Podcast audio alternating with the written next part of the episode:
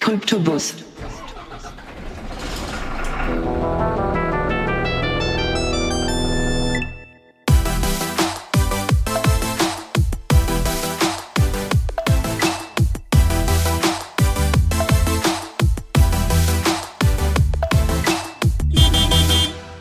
Vielen lieben Dank, dass du heute bei mir im Kryptobus bist, Thomas Nägele.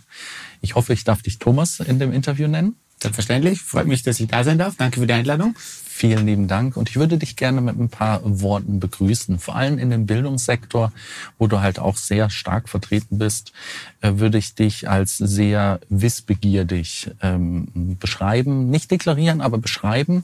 Und vor allem auf der beruflichen und technischen Ebene ähm, würde ich dich zwischen, würde ich dich als Verbindungsglied zwischen der Technik, äh, und dem Recht sehen. Sehe ich das ungefähr richtig? Ja, du hast es ja gesagt, das ist dein Eindruck und ich glaube, diesen Eindruck, den teilen viele, das wird mir öfters gesagt und das macht mir auch Spaß, also diese zwei Welten, Technologie und Recht zu verbinden. Das macht mir wahrscheinlich aber auch deswegen Spaß, weil es äh, die zwei Themenbereiche sind, die, die mich prägen, die mich mein ganzes Leben eigentlich auch begleitet haben, mehr oder weniger mein ganzes Leben. Und da macht mir das auch äh, wirklich viel Freude. Und übrigens darf mich jeder Thomas nennen. Also das, ich bin ja Lichtensteiner. Und in Liechtenstein ist es äh, üblich, dass man sich duzt und gerade in der Kryptowelt natürlich auch. Das ist schön. Vielen lieben Dank, Thomas. Und ich möchte direkt mit der ersten Frage für dich starten. Ähm, stell dir vor, ähm, du würdest einem Freund, einem Kollegen oder sogar einem Familienmitglied die Kryptowelt erklären. Wie würdest du das machen? Ich versuche immer auf die Leute einzugehen und zu verstehen, woher jemand kommt. Und dementsprechend äh, würde ich wahrscheinlich auch meine Antwort versuchen, äh, so zu formulieren, äh, dass der diesen Einblick bekommt oder ähm, der für ihn wichtig ist. Weil Krypto und die ganze Blockchain-Welt ist für verschiedene Leute verschiedene Sachen oder jeder versteht ein bisschen anders, äh, etwas anderes darunter. Äh, viele verstehen Freiheit darunter, Alternative zum, zum etablierten System, Revolution. Ähm, manche sehen das nur von der technischen Seite her und sagen, wow, unfassbar äh, interessantes System. Ähm, wenn man mit Leuten spricht oder wenn der Freund jetzt im etablierten Bankensystem arbeiten würde, der arbeitet bei einer, bei einer Bank, ähm, dann würde ich ihm versuchen zu erklären, ähm, was für Vorteile dieses System äh, für diese Prozesse äh, hat und ihm aber auch, und das ist ganz wichtig, aufzeigen, was das für ihn persönlich bedeuten könnte und wo er seinen Platz eben auch finden könnte. Weil ich glaube, was in dieser Kryptowelt auch oft passiert, und da gibt's ja auch diese Sprüche, dass wir den einen oder anderen disruptieren oder das oder dieses nicht mehr brauchen. Und ich glaube, es geht schon mehr auch darum, äh, zu, zu, schauen, die Leute sollten ja trotzdem noch was zu tun haben. Also auch wenn wir in fünf oder zehn Jahren ähm, vielleicht doch einen wesentlichen Teil äh, anders organisiert haben durch den Einsatz dieser Technologien oder vielleicht auch Sachen nicht mehr brauchen, nicht mehr so machen, wie wir sie früher gemacht haben. Das ist, das ist disruptive Technologie. Ähm, dann müssen die Leute aber auch noch einen Platz finden, oder? Weil sonst hast du noch mehr Vorbehalte und die Leute wehren sich noch aktiver dagegen. Super spannendes Thema, vor allem auch ähm, dass du angesprochen hast, das Zuhören, die Freiheit oder auch die Technologie, also einer der drei ähm, substanziellen Säulen der Kryptowelt. Wenn wir kurz Bevor wir in deine persönliche Geschichte eintauchen, lass uns gerne über das Zuhören mal sprechen. Wie würdest du das Zuhören in der Kryptowelt, wie empfindest du das Zuhören in der Kryptowelt? Ähm, auch das kommt ganz darauf an, äh, in welcher Gruppe man sich bewegt, oder? Äh, man hat, man hat Leute, die sehr gut zuhören können. Ähm, und da kommt es natürlich auch immer wieder auf den individuellen Charakter an. Es gibt Leute, die sehr gut zuhören können, Leute, die niemanden zu Wort kommen lassen. Mhm. Und ich glaube, was vor allem auch die Kryptowelt ähm, auf der einen Seite sage ich immer, wir sollten uns mehr Gehör verschaffen, mhm. wir sollten mehr den Dialog suchen und wir mhm. sollten aber auch unserem Gegenüber auch erlauben, eben seine Gründe äh, zu nennen, warum der A oder B machen möchte. Und ich glaube, dann ist, darum ist Zuhören enorm wichtig. Und ich glaube, da können wir auch in der Kryptowelt äh, lernen, weil es ist etwas vergleichsweise Neues. Äh, wir haben nicht die Welt erfunden und wir werden sie auch nicht alleine retten. Ähm, aber ich glaube, wir können einen wesentlichen Beitrag dazu leisten, Und vieles, was neu ist, äh, hat aber auch über kurz oder lang sehen wir ähnliche Probleme und es ist nicht alles komplett neu und wird immer alles anders sein. Also man sieht ja auch in der Kryptowelt, äh, dass wir wieder ähnliche Probleme haben, die wir in anderen Bereichen schon hatten, oder? Äh, und darum dürfen wir auch von anderen lernen und wir haben nicht die Welt erfunden und ab und zu würde ich mir wünschen, dass gerade Leute, die eine sehr hohe fachliche Expertise in einem Teilbereich haben, mehr zuhören sei es Techniker, äh, sei es äh, Cody's Law, es gilt, es gilt nur noch, nur noch das, äh, was wir über den, über den Code haben, oder? Auch das ist nichts Neues. Wenn wir schauen, wenn wir in die Geschichte schauen, äh, auch die Rechtswissenschaften sind davon geprägt, ähm, dass man eigentlich äh, versucht hat, äh, Gesetze so zu schreiben, dass sie nicht mehr interpretiert werden müssen, dass wir eben diese Gerichte äh, gar nicht mehr so bemühen müssen. Das ist ja nichts Neues. Und das ist eigentlich genau das gleiche Konzept. Wir sagen, Code is Law, alles ist sofort und ganz klar, der Output ist immer klar und ist immer der gleiche. Und äh, das hat man in der Geschichte immer schon versucht. Und da können wir auch lernen, oder? Und dann schauen, ja, vielleicht nicht nochmal die gleichen Fehler machen oder halt einfach auch aus der Vergangenheit lernen. Und da ist Zuhören sehr wichtig. Wenn man den anderen nicht äh, sprechen lässt, dann kann man nichts das, lernen. Das ist super, super spannend. Vor allem das Thema Zuhören. Das, was man einem Menschen wirklich schenken kann, ist wirklich das Zuhören, die Wertschätzung und nicht von dem Äußeren sich blenden lassen, sage ich jetzt einfach mal, und wirklich in, in das, von dem Zuhören zur Kommunikation in das Innere gucken. Und ich glaube, ein Punkt, den du auch angesprochen hast, ist die Freiheit. Die Freiheit in der Welt, sich zu bewegen. Jetzt nicht explizit, müssen wir nicht explizit auf die Kryptowelt, aber das ist ein Inkubator, die Kryptowelt, um die, in die Freiheit zu kommen. Wie siehst du den Freiheitsgedanken in der Kryptowelt? Ich glaube, auch da kommt, da kann man ja viel, wie du sagst, oder man kann das ja aus unterschiedlichen Blickwinkeln anschauen. Für viele hat natürlich rein Blockchain und, und die Kryptowelt äh, Freiheit äh, bedeutet, weil sie sich äh, zu doch bestatt, an, äh, also an sehr ansehnlichem Vermögen es geschafft haben. Und das, wenn man natürlich Reichtum hat, oder wenn man das so nennen darf, ähm, hat man dementsprechend auch viel Freiheit. Man kann selber entscheiden, wann man wo was tut, oder man ist nicht in diesem System gefangen, dass man halt äh, von Montag bis Freitag arbeiten muss, von acht bis fünf. Ähm, das ist sicher einer der Teilaspekte, den wir halt äh, viele bekannte Freunde, Kollegen in dem Bereich haben es zu eben beachtlichem Reichtum geschaffen und die haben natürlich jetzt die Freiheit und die manche leben es aktiv aus, manche leben es nicht so aktiv aus.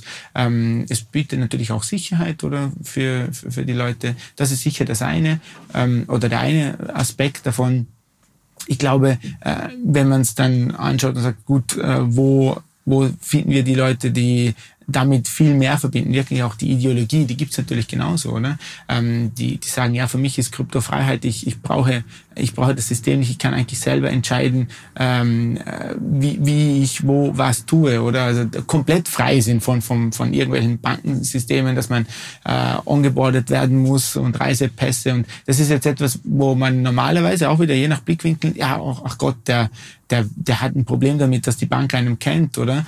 Äh, das ist nicht das Thema. Man will einfach auch nicht in diesem System verfangen sein, oder? Ähm, und da gibt es auch viele, die einfach äh, sehr viel Wert auf ihre Privatsphäre legen. Und ähm, ich, ich glaube, darum, Krypto hat, hat sehr viel äh, mit Freiheit zu tun, ähm, aber nicht, nicht ausschließlich. Es ist natürlich ein, ein Teilaspekt der ganzen Thematik. Und du bist ja auch eine ähm, sehr wichtige Person zwischen das sehen viele Leute anders und zu Recht. Man darf sich selber nicht so wichtig nehmen. Ich glaube, das ist wirklich, das ist wirklich wichtig. Das ist korrekt. Dass man sich selber nicht so wichtig nimmt. Sozusagen das Verbindungsglied zwischen Recht und der Technik. Ähm, lass uns ganz kurz über die Technik sprechen.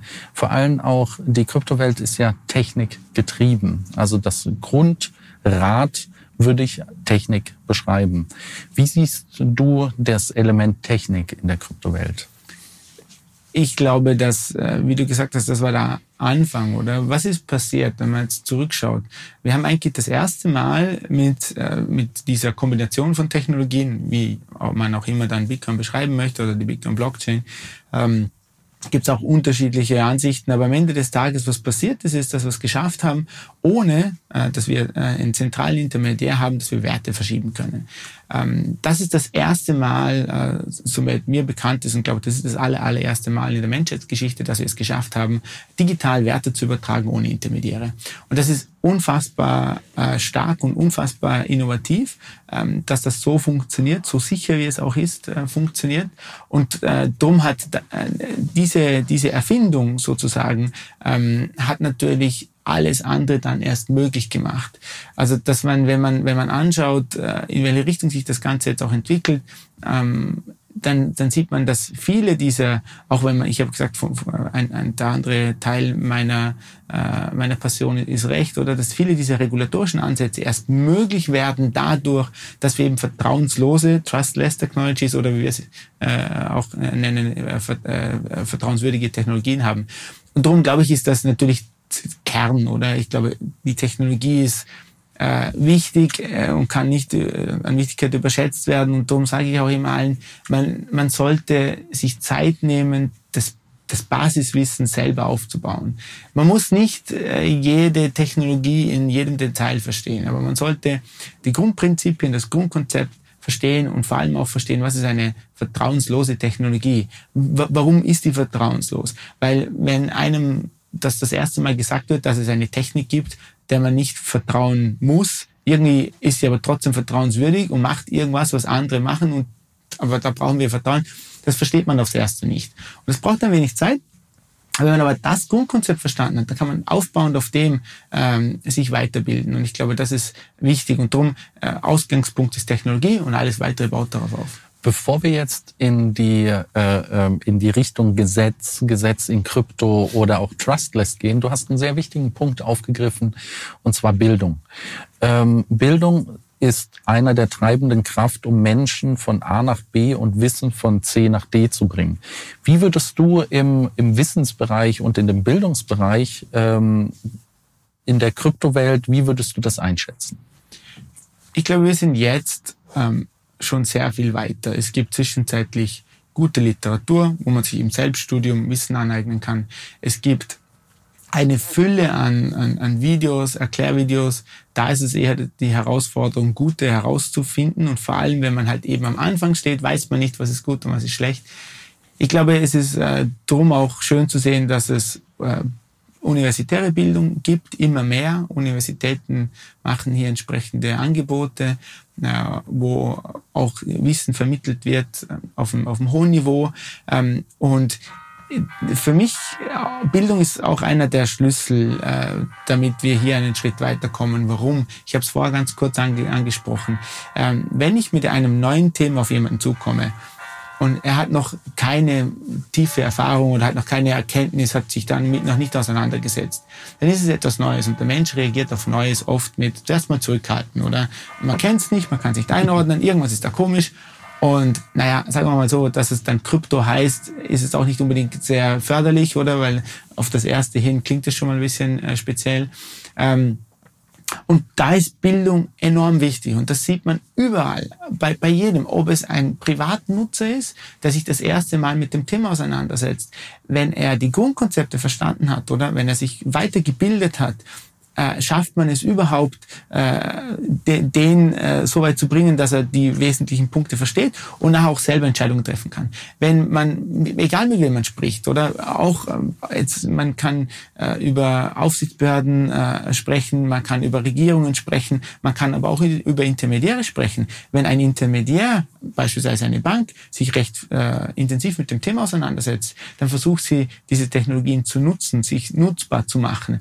Äh, und wenn das erlebe ich oft, oder wenn ich so Input-Referate gebe, ähm, dass sie dann zuerst mal alle sehr zurückhalten und in der Defensivstellung sind, oder weil äh, man macht ja auch schnell mal seinen Feind aus. Ähm, und umso mehr Wissen transportiert wird, oder umso da kommt irgendwann mal der Aha-Effekt und dann äh, darauf aufbauen kann man Sachen, äh, kann man dann weitergehen. Und auch, äh, du, du hast vorher gesagt, wir wollen nachher dann noch über, über das Thema äh, Gesetze oder gesetzliche Rahmen sprechen. Kannst du jetzt gerne ja, schon anreißen? Ich glaube, das ist nämlich, das ist nämlich auch da, wenn man, also wir haben in Liechtenstein eine Arbeitsgruppe gemacht, 2016. Und auch da war es instrumental, zuerst mal die Arbeitsgruppe auf ein Niveau zu bringen. Also nicht im Sinne von, sondern ein Verständnis, ein gemeinsames Verständnis. Ähm, und ich glaube, das ist sehr, sehr wichtig, weil wenn man das nicht tut, ähm, dann hat man gerade, weil äh, Regulierung ist ein sehr mächtiges Instrument, ein sehr mächtiges Steuerungsinstrument.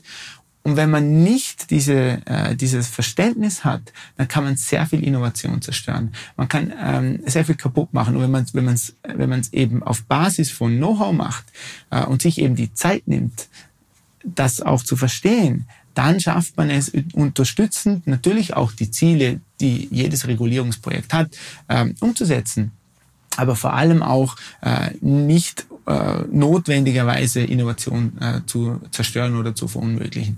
Und ich glaube, äh, darum ähm, ist Bildung sehr wichtig. Es ist auch eine, ich werde dann oft gefragt, Thomas, wieso tust du dir das an, auf irgendwelchen Universitäten auf der ganzen Welt Vorträge zu halten? Da sage ich, solange Leute Interesse daran haben, ähm, meinen Teil der Geschichte weiterzugeben und, und das Wissen, das ich habe, zu teilen, mache ich das. Oder auch wenn es, äh, man kann sagen, es ist ineffizient, dass ich da Einzelvorträge gebe oder so ich glaube, äh, also mir macht es erstens Freude und, und mir macht es vor allem Freude, auch dieses Momentum zu sehen, wo die Leute dann verstehen, ah, aha, okay, das ist aber schon interessant. Und, und da mache ich das sehr gerne. Und Bildung, drum ich bin auch äh, froh, alles, was ihr, ihr hier äh, auch am Standort macht, ähm, Bildung ist, ist enorm wichtig.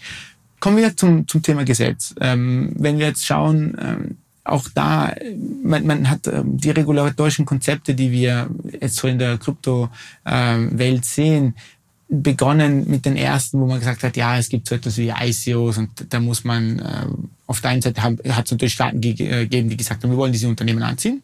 Auf der anderen Seite hat es natürlich Staaten gegeben, die sagen, wir wollen äh, Kunden schützen, wir wollen das nicht haben. Und ähm, und da gibt es unterschiedliche Ansätze und unterschiedliche Ziele, die man, die man auch äh, verfolgt. Äh, und ich glaube, was schade ist, auch da, wenn man reagiert oder wenn man sagt, jetzt gibt es irgendein schlechtes Momentum, äh, es hat und äh, jeder, der länger im Krypto ist, ich habe 2011 gestartet, äh, wir haben schon unzählige Krisen gemacht, äh, miterlebt. Ähm, und jede Krise äh, kann halt dazu führen, oder dass das als Momentum genommen wird und man sagt, so, jetzt müssen wir es regulieren, jetzt müssen wir das Ganze einfangen, müssen hier regulatorisch tätig werden. Und ähm, das ist für mich dann immer ein, ein Warnsignal. Ich glaube, wir sollten, äh, ohne dass ich jetzt zu viele ähm, englische äh, Sprichwörter nennen, aber dieses sei mir erlaubt, ähm, bad cases make bad law. Also mhm. schlechte Fälle machen schlechtes äh, Recht oder Gesetz. Das ist genau, oder wenn es anlassbezogen dann reguliert wird, ähm, dann hat man erstens keine Zeit, man macht sich nicht die Mühe oder man holt die Stakeholder auch nicht an Bord. Ähm, und äh, man, man überlegt sich auch nicht, wie könnte man eben hier äh, regulatorisch so äh, Punkte setzen, dass es dem ganzen Thema auch weiterhilft.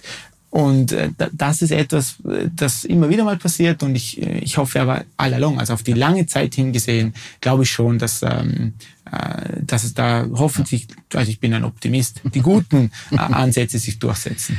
Wie du so schön gesagt hast, dass man wirklich ähm, aus der Fülle etwas kreiert und nicht aus dem Mangel und dementsprechend auch die Institutionen weitergibt oder mit an Bord nimmt.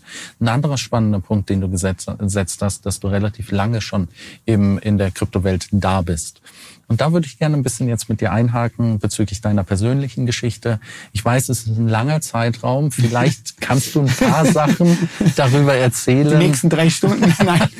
Äh, wie deine persönliche Geschichte im Kryptoraum mhm. ist. Und danach würde ich gerne auf die persönlichen Ebenen zu, mhm. zu äh, Freunden oder Kollegen gehen. Mhm. Aber lass uns erstmal mhm. bei dir in der persönlichen Geschichte bleiben, mhm. wie es bei dir äh, angefangen hat. Also wie ich schon gesagt habe, ich war immer Technologie interessiert. Also äh, ich bin jetzt 41. Ich habe äh, schon als, als Kind äh, große Freude mit Computern gehabt. Ich kann mich erinnern, das erste Mal, als ich ein CD-ROM hatte, war ich fasziniert, wie viel Daten man jetzt auf so eine Scheibe bringen kann. Ähm, also dieses, dieses Interesse an Technik, an Computern war immer da. Und als ich dann mein Studium ähm, begonnen habe, hatte ich schon ein paar Jahre einfach nebenher so ein bisschen äh, Projekte selber entwickelt, also wirklich auch Software geschrieben. Ich sage immer, ich bin ein grausamer äh, Softwareentwickler. Ich habe halt wirklich gepfuscht, weil ich, ich habe das nie irgendwo gelernt oder natürlich in der Schule gab es, glaube ich, sogar mal einen Visual Basic Kurs damals noch. Ähm, und mir hat das einfach wirklich Freude bereitet. Und als dann ich das erste Mal, also ich glaube, ich weiß nicht mehr genau, ob es jetzt 2010 oder 2011 war. Was ich aber weiß natürlich ist, dass ich 2011 mein Studium abgeschlossen habe, der Rechtswissenschaften in Wien. Ähm, und zu dieser Zeit, also die, die letzte Zeit im Studium, hatte ich schon mit Bitcoin zu tun. Oder ich habe auch schon Freunden davon erzählt und, und habe auch schon, ähm, und die haben mich natürlich auch immer, also wie übrigens, weil ich habe immer schon gesagt, ich möchte irgendwas mit IT und Recht machen. Und da hat man mir immer gesagt, Thomas, sei nicht verrückt, mach irgendetwas zum Gesellschaftsrecht oder Stiftungsrecht, aber doch nicht Technik und Recht oder da, da wirst du nie Geld verdienen. Ja, aber das ist das, was mir Spaß macht. Darum habe ich auch alle meine Seminararbeiten habe ich irgendwie zum IT-Recht geschrieben. Und eines war Jailbreak äh, von, von iPhones, einfach rechtlich äh, analysiert. Und dann kam, äh, habe ich eben in einem Computermagazin über äh, Bitcoin gelesen und habe das nicht verstanden, habe gesagt, ja, wie, wie, was ist jetzt da neu und innovativ? Und als ich dann begriffen habe, dass es wirklich intermediärslos funktioniert, war ich fasziniert, weil so viel habe ich verstanden damals schon, oder? Äh, dass das so ein bisschen schwierig ist, oder wie, wie schafft man das? Und war begeistert. Mhm. Darf ich da mal kurz einhaken? Klar. Vor allem auch das Verständnis, was du da hattest. Ähm, wie weit war das schon und wie hast du es bekommen? Also es war sehr oberflächlich, oder? Mhm. Ich habe da einfach mal gemacht mhm. die Bitcoin Core runtergeladen, mhm. installiert, geschaut, was da passiert, oder? Mhm. Einfach gespielt. Okay. Äh, äh, überhaupt nicht. Und dann meinen Bruder angerufen und gesagt, du Gerhard, ähm, ich möchte Bitcoin kaufen, ich kriege krieg aber, äh, ich finde ja keinen Stammtisch, wo man das machen kann, oder? Äh, aber könnte es nicht du und so. Und dann war es auch noch das Problem. Also äh, es war alles so ein bisschen spielerisch. Oder ich habe einfach alles, alles probiert. Mhm. Ähm, und habe mich dann aber auch nicht wirklich intensiv damit auseinandergesetzt. Es war mehr so ja, nebenher, weil ich halt eben IT interessiert war, habe ich auch das ein bisschen angeschaut. Habe dann ähm, nach dem Studium natürlich das Gerichtsjahr gemacht und da habe ich ein bisschen aus den Augen verloren und als ich dann äh, 2013 mein Doktorat damals begonnen habe an der privaten Universität hier in Liechtenstein, hat es geheißen, ja, du musst ein Doktoratsthema wählen. Ähm, muss nicht das Finale sein, aber ja, also so eine Richtung wäre halt schön. Und da habe ich damals überlegt, ja, ich könnte zur Rechtsnatur von Bitcoin schreiben, also die Rechtsnatur von Bitcoin. Und bin zu meinem damaligen Chef und habe gesagt, ähm, ich möchte zu dem Thema dissertieren, oder? Ähm, und ich hab, durfte in einer ausgezeichneten Anwaltskanzlei ausgebildet werden, die äh, stark auch im Finanzmarktrecht ist. Und die haben zu mir gesagt, ja, aber, also haben es wirklich gut mit mir gemeint, oder? Und ich gesagt, aber Thomas, äh, schreib doch irgendetwas, das Sinn macht, oder wo du Geld damit verdienen kannst, wenn du dir schon die Arbeit antust und ein Doktorat machst.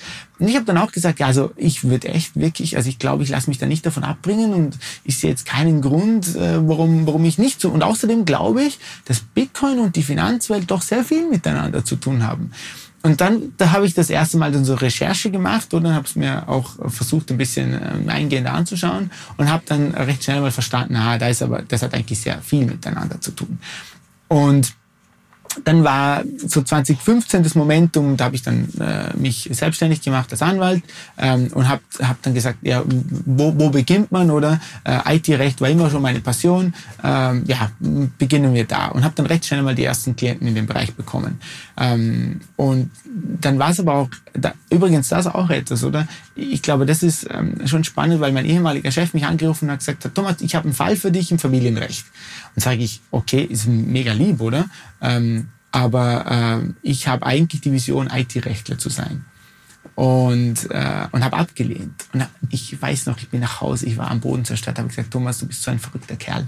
Oder da gibt dir jemand Arbeit, du hast nichts zu tun und du lehnst es auch noch ab. Hm. Und ich habe aber gewusst, wenn ich jetzt anfange mit dem Bereich, oder, dann muss ich mich da äh, ein, einarbeiten, ich muss mich da äh, weiterbilden, ich muss meinen Fokus auf das setzen, damit ich diesen Fall gut mache. Mhm. Und wenn ich ihn gut mache, werde ich vielleicht den zweiten Fall bekommen. Und ich habe gesagt, nein, ich will IT-Recht. Mhm. Und äh, ja, am Anfang konnte man auch kein Geld damit verdienen. Mhm. Also ich hatte unzählige Beratungsgespräche mit Jungunternehmern, die gekommen sind und gesagt haben, wir machen ein Blockchain-Projekt oder und wir wollen die Welt retten. Und keiner hatte Geld natürlich, oder? Und die waren auch schockiert, also schockiert, positiv schockiert, ja. Als sie gemerkt haben, mir musste man damals nicht erklären, was ein ICO ist. Oder das habe ich 2016, war das für mich klar. Ich, ich habe auch beim ersten gesagt, du, ich habe keine Ahnung, ich habe es noch nie selber gemacht, oder aber was es ist, das weiß mhm. ich. Und es würde mir Freude machen, das zu tun.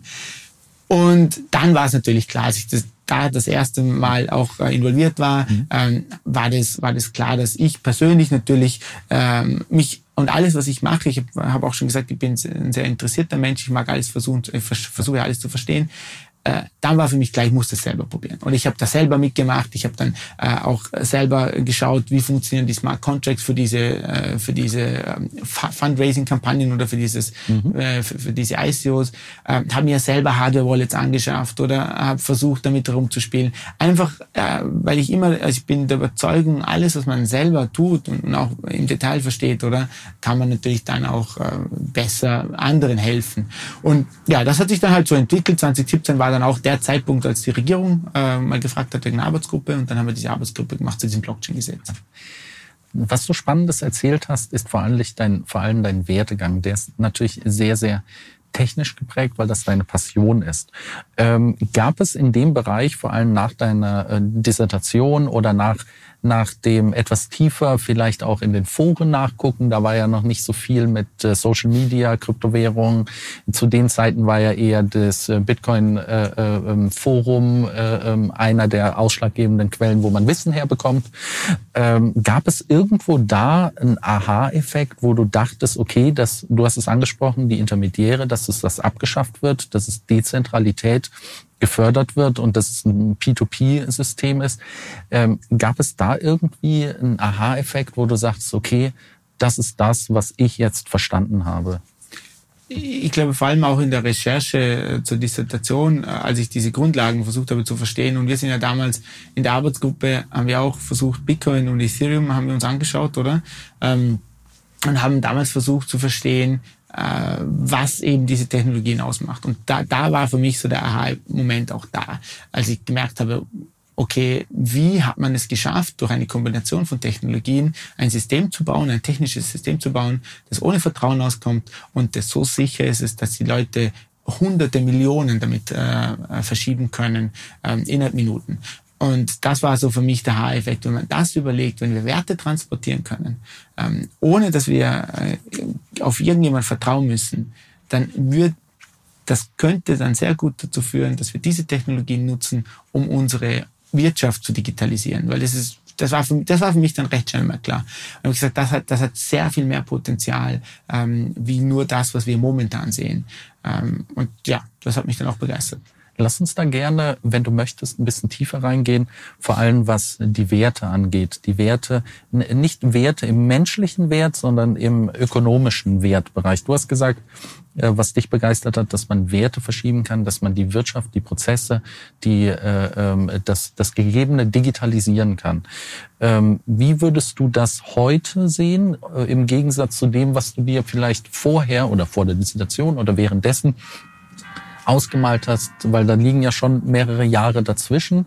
Siehst du da irgendeinen Unterschied? Ich bin grundsätzlich ein sehr ungeduldiger Mensch und ich, äh, ich sehe noch lange nicht das, was wir uns damals schon ausgemalt haben. Und es kommt aber Stück für Stück, oder? Lass mich vielleicht noch, weil wir gerade über, weil du über Werte sprichst, ich, ich finde das eben auch so spannend zu sehen, man kann in diesem Ökosystem kann, kann man an einem Tag äh, sich mit äh, Leuten aus der Bankenindustrie unterhalten. Da gibt's Konferenzen, wo, wo alle in Hemd und Krawatte rumlaufen. Äh, äh und da gibt's aber auch äh, Blockchain-Veranstaltungen, äh, wo die Leute in kurzen Hosen mit pinken oder farbenen Shirts rumlaufen und so äh, und, und farbigen Haaren. Und ähm, also das ist unfassbar divers. Und das, das genieße ich. Also ich als, als Mensch finde das so spannend, ähm, mit diesen unterschiedlichen Charakteren auch ähm, natürlich mich umgeben zu dürfen. Mir macht es sehr viel Freude, auch in diesen unterschiedlichen Welten äh, sich äh, zu bewegen. Du hast gefragt, wie sich das entwickelt hat oder? Wenn wir, wenn wir von Werten transferieren sprechen, was wir uns damals ausgemalt haben, war natürlich, wir haben immer von dieser Tokenökonomie gesprochen und das war diese Vision, dass wir sagen, wir digitalisieren unsere Wirtschaftsprozesse und werden auch diese Technologien nutzen. Wir haben äh, auch einiges an Geschäftsmodellen angedacht, oder? Weil wir halt versucht haben äh, zu schauen, wo könnte man da unterstützend äh, regulatorisch auch eingreifen oder halt eben unterstützen und haben uns drum schon ein paar Sachen ausgemalt und äh, wie gesagt, als äh, ja, ungeduldiger Mensch äh, denkt man sich, ja, das müsste doch alles schon heute schon da sein, oder? Das kann ja nicht so lange dauern. Ähm, und in der Praxis ist es so, dass das natürlich alles viel länger dauert, wie man sich das ausmalt. Ab und zu braucht es auch so mal einen Stupf oder in eine gewisse Richtung und sagen, hey, das wäre doch was Tolles. Äh, manche Dinge funktionieren auch nicht, manche Sachen, die man sich ausgemalt hat, funktionieren auch nicht. Und ich glaube drum, dass wir einen großen Schritt weiter sind, wie das, was wir uns damals ausgemalt haben, oder halt in diese Richtung.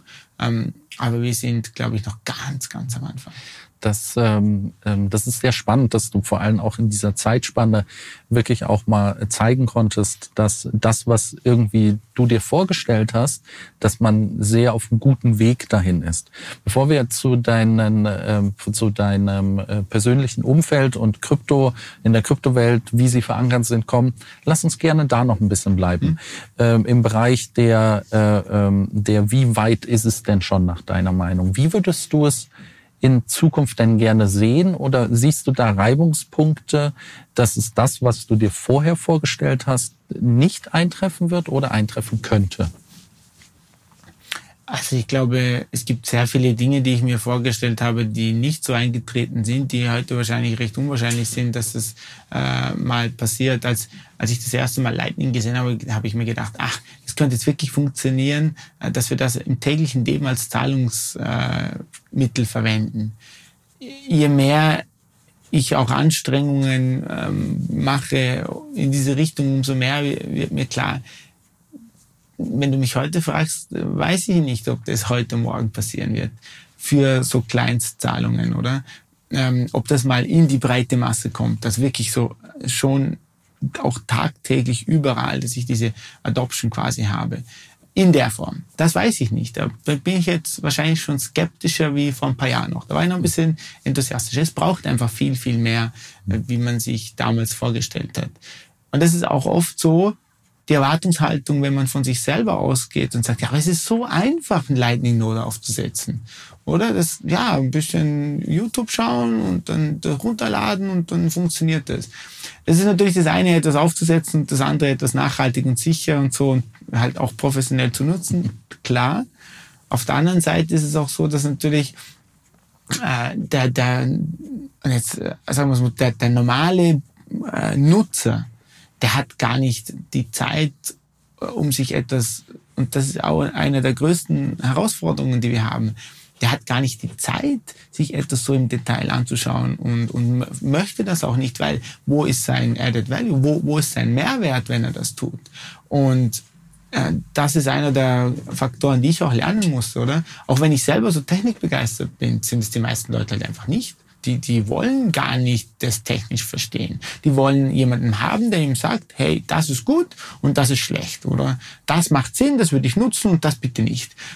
Und die Menschheit, glaube ich, braucht auch ähm, und da schließe ich mich ja nicht aus. Das ist bei mir genau das Gleiche. Wenn, wenn zu mir jemand, wenn ich irgendein Produkt kaufen muss, das ich nicht tagtäglich nutze, dann vertraue ich auch auf Leute, die das schon nutzen. Keine Ahnung was. Wenn ich einen Grill kaufen möchte und ein Freund von mir nutzt schon äh, einen und der sagt, du, der ist gut, dann sage ich, ja, super, toll, oder? Ähm, und dann kann der noch dreimal sagen, ja, aber schau dir zuerst fünf YouTube-Videos an und, und bilde dich selber fort. Dann sage ich, wieso, du nutzt es ja auch. Wird schon gut sein. und, und, ich glaube, das ist halt auch in, in dem Bereich so, oder? Und das sehe ich übrigens auch ab und zu, dass natürlich Leute, je nachdem, in welchem Bereich sie tätig sind, ähm, oder in welchem äh, Ökosystem sie sich äh, bewegen. Es gibt nämlich auch Ökosysteme, die aus meiner Perspektive sich in die falsche Richtung bewegen, die hergehen und die falschen Projekte nutzen und unterstützen, äh, die die falschen Projekte auch ihren Freunden wieder erklären, oder? Und dann äh, ist es äh, recht schwierig, oder? Weil du musst, da musst du dich ja selber mit dem auseinandersetzen, musst es dir anschauen und so, oder? Und dann solltest du dir die Zeit nehmen, das auch zu verstehen, ja. oder? Und wenn die schon etabliert sind und gewisse Zeit und Ressourcen in ein Projekt investiert haben, mhm. werden die nur schwer davon abkommen, oder? Klar. Und das da, ist schwierig. Das stimmt, da gebe ich dir vollkommen recht. Ähm, da würde ich gerne ein bisschen einhaken. Vor allem auch äh, zu dem Verständnis, dass jemand sucht, es findet, aber es nur als Impuls bekommen möchte. Also sozusagen nicht in die Wurzel zurückgeht und der einfach den Baum als sein sieht und jemand sagt, okay, das ist ein Baum, der ist grün, aber nicht die Wurzel dessen herausfinden. Also sozusagen sich nicht tiefgründig mit der Materie bildet Woran denkst du, liegt das? Ich glaube, das liegt in der Natur des Menschen und da sind, äh, wir haben auch nur eine beschränkte Zeit und wir, es gibt Leute, die sind wissensbegieriger wie andere, die wollen immer die Grundlagen verstehen und da gibt es halt Persönlichkeiten, die das nicht äh, in der Tiefe wollen, die dafür andere Sachen äh, viel besser können, oder? Ähm, es ist ja, und das ist das Schöne an der Menschheit, dass wir sehr unterschiedlich sind. Und da gibt es Leute, die dafür sehr äh, andere Fähigkeiten haben in anderen Bereichen, die halt Leute, die sehr rational sind oder halt auch alles versuchen zu verstehen, äh, vielleicht nicht haben. Oder wahrscheinlich nicht haben. Und, und darum glaube ich schon, dass wir, und das ist auch eine Erkenntnis, die ich hatte, oder ich habe immer, am Anfang habe ich immer gedacht, wir müssen jeden ausbilden und jeder muss das verstehen und jeder sollte programmieren. Und ich habe das auch oft gesagt und sage das auch heute noch. Grundsätzlich bin ich der Überzeugung, dass wir so basic, also so, an, so ganz einfache Skills beim Programmieren sollte jeder haben. Ähm, da bin ich nach wie vor davon überzeugt. Ich glaube, das kommt darauf an, ähm, es gibt halt unterschiedliche Leute. Es gibt Leute, die interessiert äh, sind und oder nicht nicht unbedingt interessiert, aber es gibt ja. Leute, die versuchen, der, äh, der Sache auf den Grund zu gehen. Wie du gesagt hast, ja. oder die wollen die Wurzel sehen. Und da gibt es andere, die äh, sagen, ey, es ist mir eigentlich, ähm, ist mir jetzt in dem Teilbereich meines Lebens, will ich nicht auf, auf den Grund gehen. Da gibt es, und das, ich glaube, das ist aber auch bei jedem so, oder? Wenn ich irgendwie einen Kosmetikartikel nutze, dann schaue ich mir nicht immer an. Ich bin vielleicht, wie ich gesagt habe, interessiert und ich schaue mir da sogar da die, die Inhaltsstoffe an.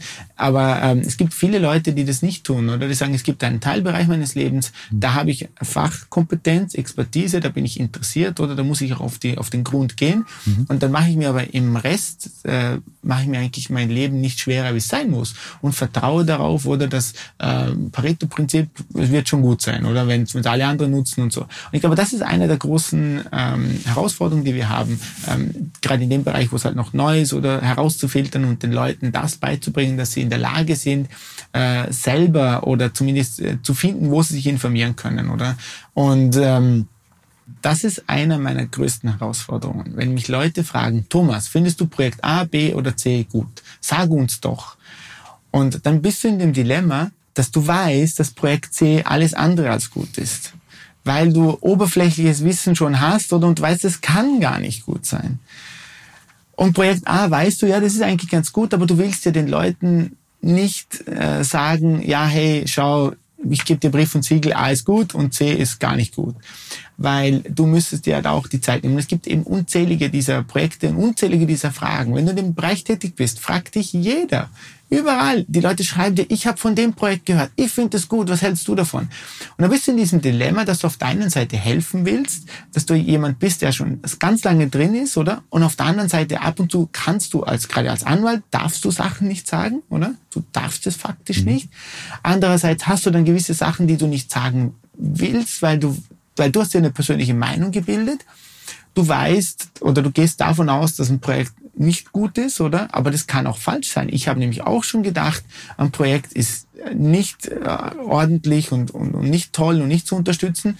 Und über die Zeit hat sich das gut entwickelt, positiv entwickelt. Und wer wäre ich dann gewesen, wenn ich von Anfang an den Leuten gesagt hätte, das ist falsch? Das ist einer meiner größten Dilemmas. Und einfach ist immer, meine Antwort da ist einfach, die immer stimmt, bilde dich selber fort, lies Bücher und, und, und beginne. Darf ich da ganz kurz einhaken? Mhm. Ähm, ich habe diese Gespräche sind sehr oft in der Kryptowelt äh, mhm. unterwegs, vor allem Projekt A, Projekt B, Projekt C.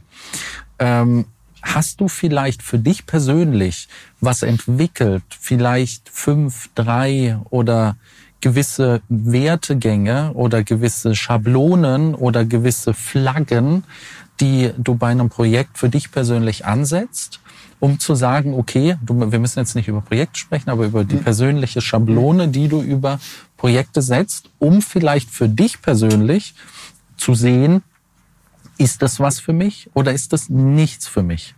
Ich weiß aus der Vergangenheit, dass ähm, die Max das Maximalistische bei dir nicht so ausgeprägt ist. Deswegen darf ich das fragen, weil ein Maximalist würde mir einfach sagen, nö, es gibt, ja das, es gibt nur eins. so, das, die, die, ne?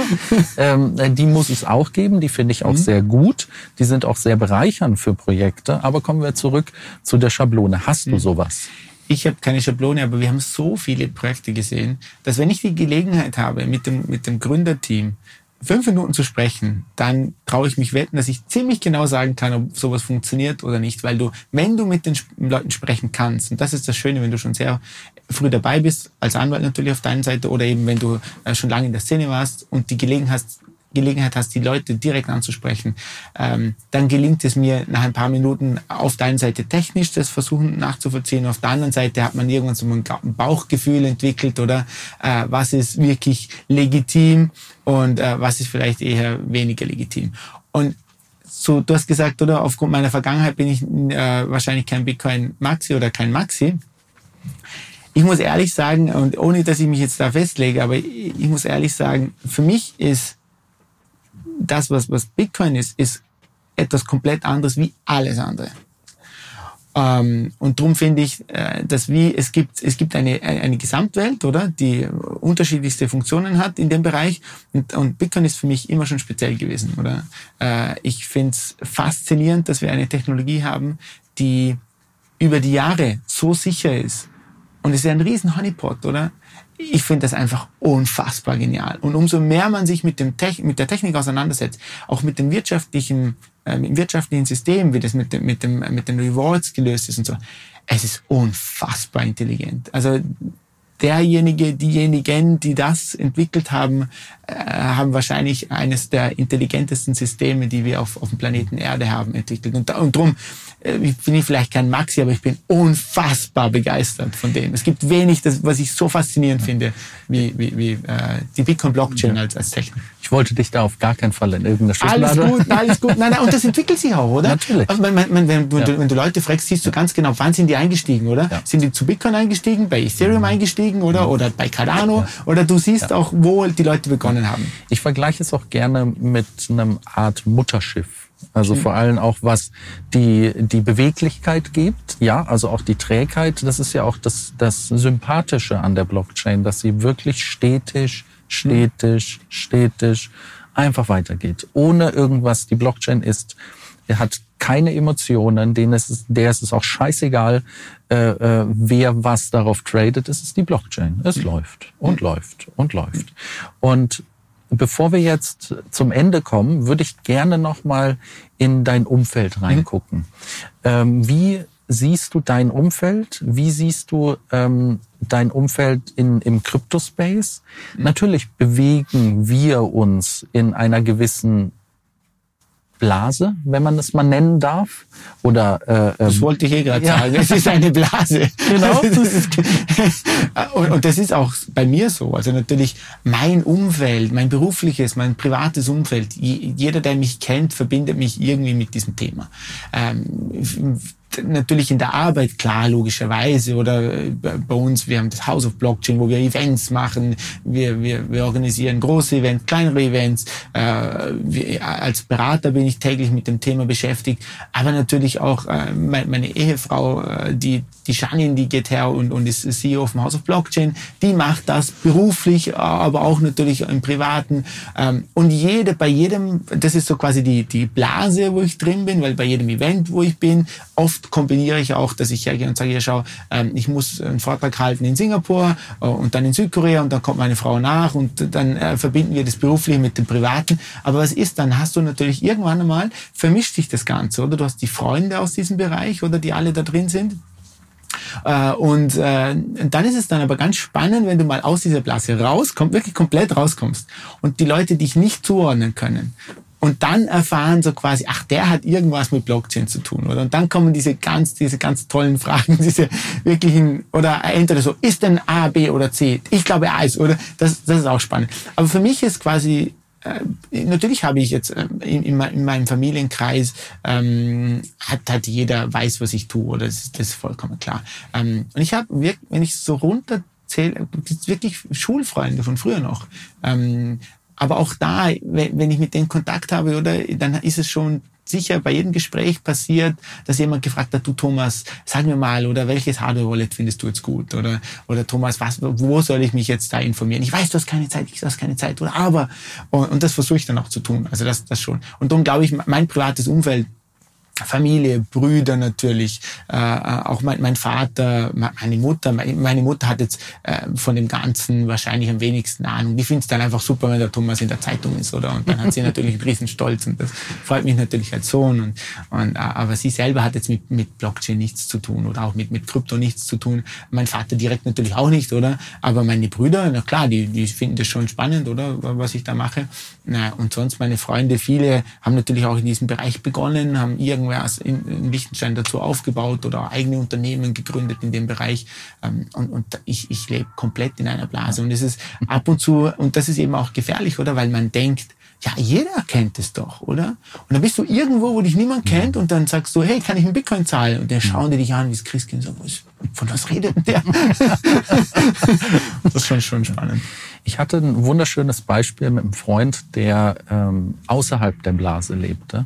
Ähm, der kam einfach zu einem Krypto-Event mit dazu und ich habe ihm natürlich vorher schon ein bisschen erzählt, was das ist und so weiter, aber ganz uneingenommen, ohne irgendwie so kam er. Und er hat was Wunderschönes gesagt. Ähm, ich habe ihm nach den drei Tagen gefragt, wie fandest du es denn? Und er meinte, er hat noch nie so offene und liebende und lebendige Menschen, die Kommunikation mit ihm gemacht haben, gefunden. Und da schließen wir jetzt den Kreis. Ich würde dir gerne das Wort geben. Gibt es irgendwas, was du persönlich für dich ähm, aus der Zeit mitnehmen könntest? Sozusagen, das ist so, jetzt muss nicht genau auf dem Punkt genau sein, aber so das, was dir jetzt gerade im Kopf rumschwirrt, was du aus der ganzen Zeit mitnehmen würdest. Also aus der Zeit heute jetzt oder aus der Zeit die letzten Jahre? Wenn du möchtest, gerne beides, aber so aus deiner retroperspektivischen Zeit. Also so seit 2011 ja. bis jetzt. Also was ich lernen durfte und was mich bestätigt hat, ist, dass es sich lohnt, neugierig zu bleiben äh, und nicht alles als gegeben erachten. Und was ich oft auch getan habe, ist, die Leute wirklich auch auf den Prüfstand zu stellen und zwar nicht im, im Negativen, sondern eben nicht das Gegebene einfach ähm, her hernehmen, wie es ist, sondern es zu hinterfragen. Und das hat mich wirklich weitergebracht. Oftmals gab es Situationen, wo fünf, sechs, sieben Leute absolute Koryphäen und Experten in einem Bereich waren. Und ich habe einfach ganz naive Fragen gestellt. Ich habe gesagt, oh, auch wenn ich jetzt vielleicht, weil wenn ihr denkt, der Typ hat ja keine Ahnung, aber das hat mich oft weitergebracht. Und oft erkennt man dann, aha, erstens mal war die Frage gar nicht so doof. und zweitens mal, wir haben es auch eigentlich gar nicht so genau verstanden. Und ich glaube, man darf in dem Bereich wie überall im Leben neugierig sein. Es gibt keine dummen Fragen. Ähm, und jeder, der es wirklich durchdrungen hat und das verstanden hat, hat, wenn er, wenn er, wenn er ein paar Minuten Zeit hat, hat er Freude, das weiterzugeben. Die meisten zumindest. Und ich glaube, das, das ist wichtig. Vielen lieben Dank, dass du heute hier da warst, Thomas. Ich habe mich sehr, sehr gefreut, mit dir zu unterhalten und ich hoffe, wir hören uns noch öfters. Danke, dass ich da sein durfte und ich freue mich schon auf unsere weiteren Begegnungen äh, in Liechtenstein und sonst auf der Welt. Gerne. Danke.